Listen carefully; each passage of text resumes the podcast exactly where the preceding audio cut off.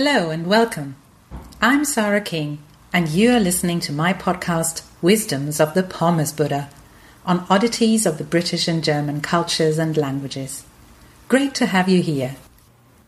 In today's episode, we'll be dealing once again with German words that sound like something else in English. Fucking hell. This title may sound harsh, but in this case, fucking isn't fucking, and hell isn't hell at all. Find out why in today's episode. And it gets better. You will also learn why bad in German is not bad at all. Let me tell you, it has something to do with beer and with spas. Stay tuned to find out more.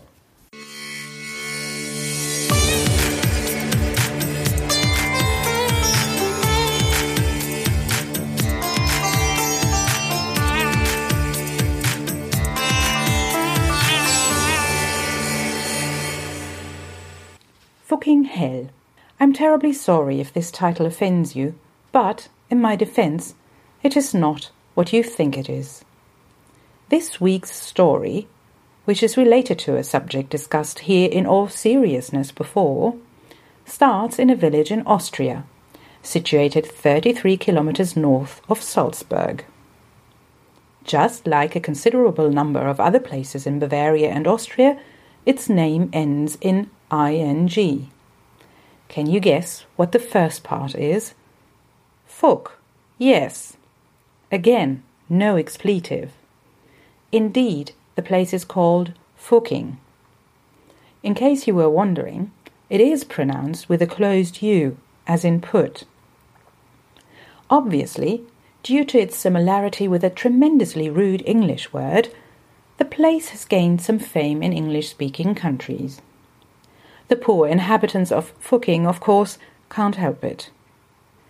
But if they had a really wicked sense of self deprecating humour, they would have done what a German company did in 2010. They went to court and won the right to name a beer Fucking Hell. Hell is the equivalent of pale.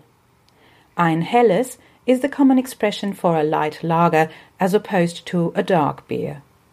So in German it makes perfect sense to call a beer from Fucking Fucking Hell. The court obviously agreed Never mind that Fucking has no brewery. Yet. So there you go. During my research for this blog entry, I came across an Austrian film called Bad Fucking. Bad, spelled B A D, in German means bath or bathroom, and in names of towns and villages is a relic referring to the fact that there are some types of, usually thermal, springs in the area as in Bad Saarow. So these places are historic spa places. There is no real place called Bad Fucking, but there might as well be.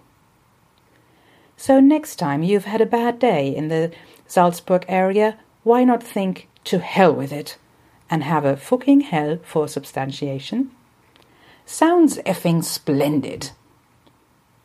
Next week we'll deal with a much more cultured form of pastime. Did I hear someone say, boring?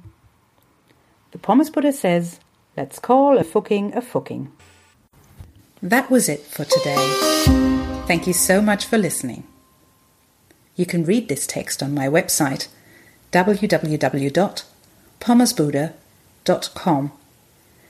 If you liked this podcast, please do subscribe to it. Take care and hear you soon.